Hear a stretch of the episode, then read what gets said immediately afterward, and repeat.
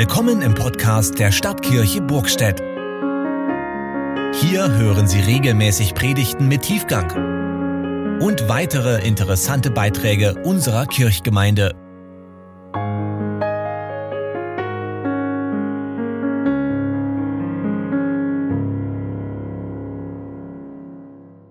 Gibt es irgendeinen echten Beweis dafür, dass Gott tatsächlich existiert?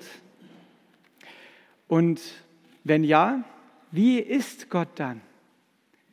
Und wenn ja, hat er etwas mit meinem Leben zu tun? Ein sehr guter Freund von mir ist Pfarrer in Thüringen. Und wenn ihn jemand aufgefordert hat, beweise mal, dass es Gott tatsächlich gibt, dann hätte er bis vor einigen Jahren immer geantwortet, einen Beweis dafür kann ich dir nicht geben. Das kannst du nur selber entdecken.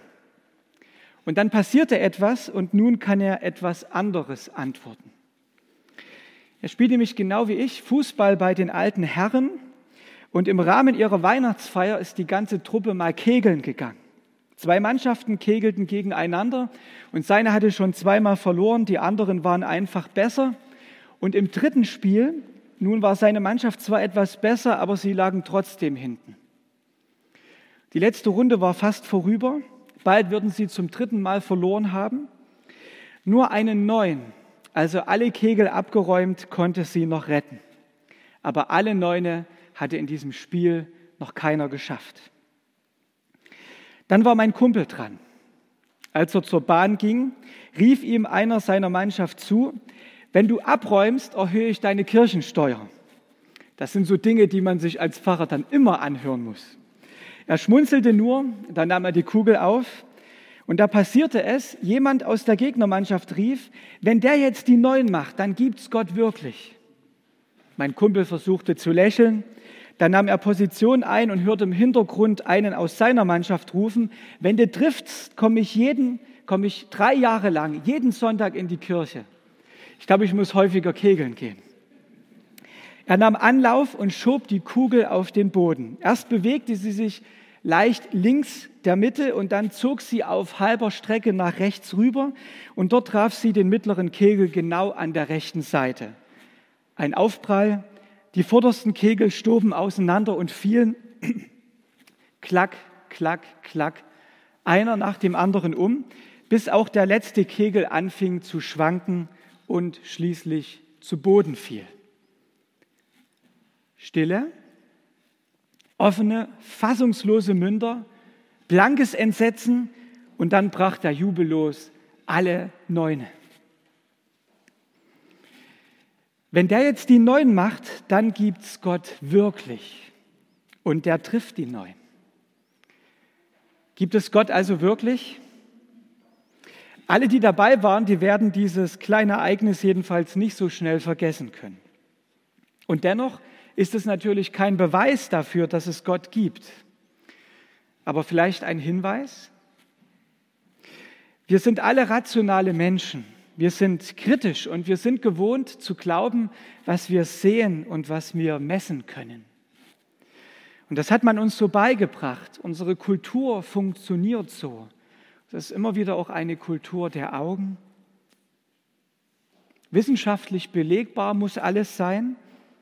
Und Gott passt da irgendwie nicht so richtig rein in diese Kategorien des wissenschaftlich Belegbaren.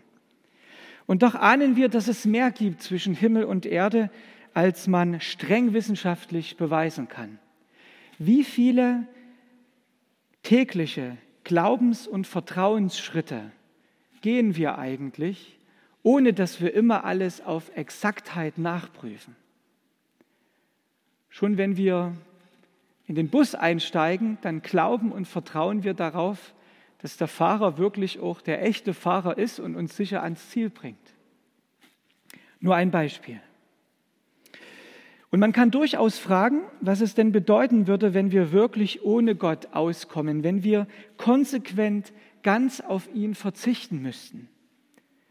Wenn es keinen Gott gibt, dann wüssten wir nicht, dass wir geliebt und geschaffen sind. Unser Leben wäre einfach nur Zufall. Wenn es keinen Gott gibt, dann hätten wir kein letztes großes Ziel. All unsere Hoffnungen und Erwartungen würden wir allein auf dieses Leben hier konzentrieren. Unser Leben, man könnte sagen, wäre eine Reise ohne Ankunft. Wenn es keinen Gott gibt, dann gäbe es auch keinen verlässlichen, absoluten Maßstab für Gut und Böse. Unser Leben wäre beliebig manipulierbar. Denn wer gäbe uns denn diesen Maßstab, an dem wir uns ausrichten? Wenn es keinen Gott gibt, dann müssten wir keine Rechenschaft für die Früchte unseres Lebens vor einem gerechten Gott ablegen. Das hieße dann aber auch in letzter Konsequenz, die Ausbeuter und Gewaltherrscher dieser Welt würden am Ende Recht behalten und triumphieren. Unser Leben wäre ohne Gerechtigkeit. Wenn es keinen Gott gibt, dann würde keiner die Schreie unseres Herzens hören. Wir wären in einem kalten und sinnlosen Universum völlig auf uns selbst gestellt. Unser Leben wäre einsam und trostlos. Es hat also nicht nur Konsequenzen, wenn es Gott tatsächlich gibt.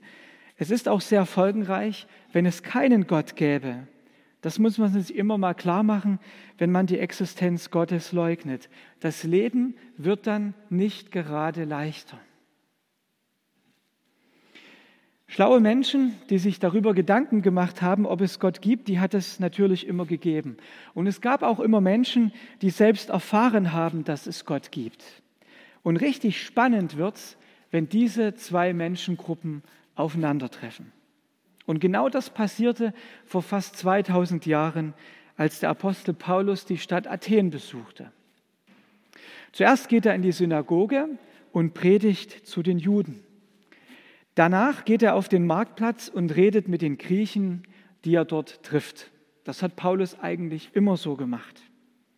Und dort auf dem Marktplatz bei den Griechen, da findet sich die gebildete Elite der Stadt zusammen.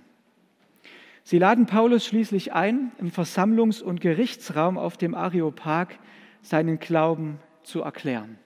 Ein Hügel, etwas erhöht über der Stadt, als wir vor anderthalb Jahren mit einer Gemeindegruppe, übrigens auch mit Wittgensdorfer Verstärkung in Griechenland waren, da haben wir auch diesen Ort besucht.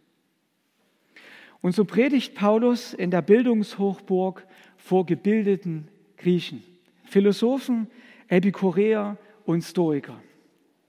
Ein erlesenes, interessiertes Publikum hat er da vor sich. Und die Athener waren bekannt dafür, dass sie gern über Gott und die Welt diskutierten. Und sie waren immer daran interessiert, etwas Neues zu erfahren. Und das Spannende ist, sie gehen davon aus, dass es einen Gott oder sogar mehrere Götter gibt. Die Athener sind gläubige Leute, keine Atheisten oder Agnostiker.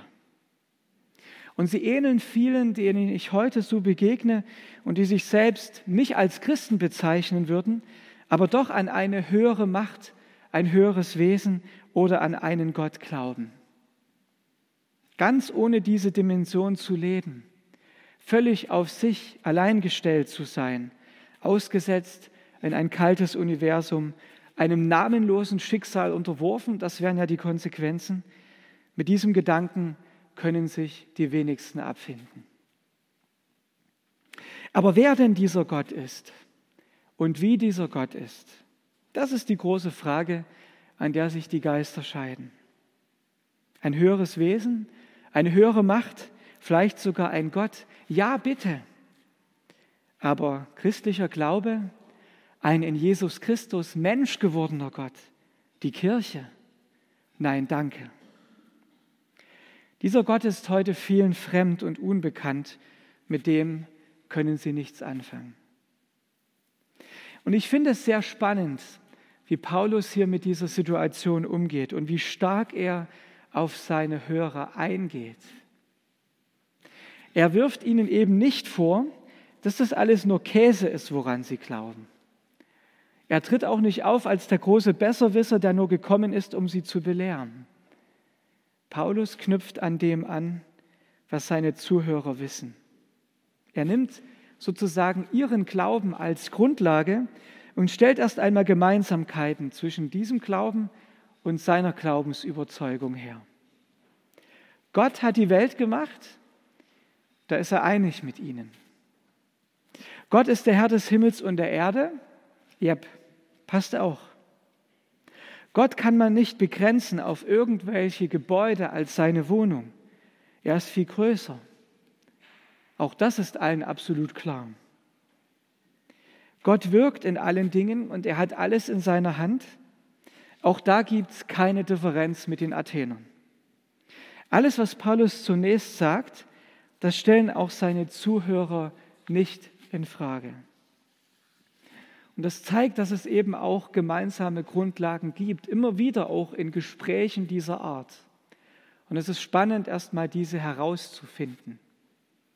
Paulus geht auf seine Zuhörer ein. Er holt sie, würden wir heute sagen, ab. Er solidarisiert sich mit ihnen. Und dann fordert er sie heraus.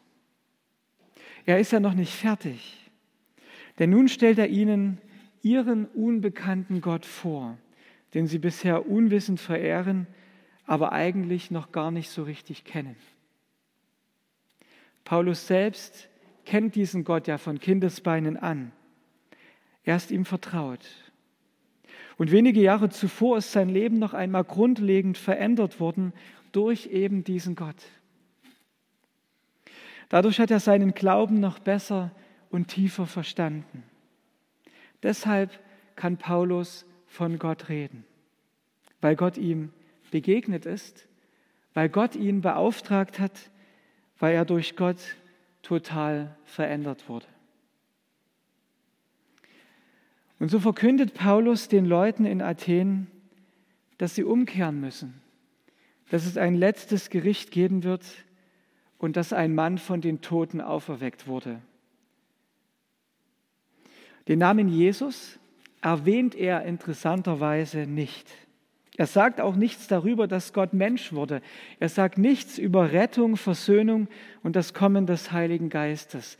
Paulus bringt hier also nicht das volle Programm, aber er geht auf die ganz andere Kultur ein, in der seine Zuhörer zu Hause sind. Er sagt nicht alles, was er weiß und fast nichts von dem, was er selbst konkret mit Gott erlebt hat. Bescheiden, und Schritt für Schritt geht er vor, denn er möchte, dass die Athener ihn vor allem verstehen und dass ihr Interesse auf mehr geweckt wird. Paulus verbiegt sich nicht.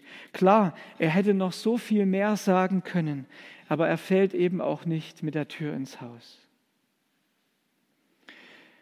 Ich komme zum Schluss, weil ich das beispielhaft finde, wie Paulus hier agiert auch für uns heute.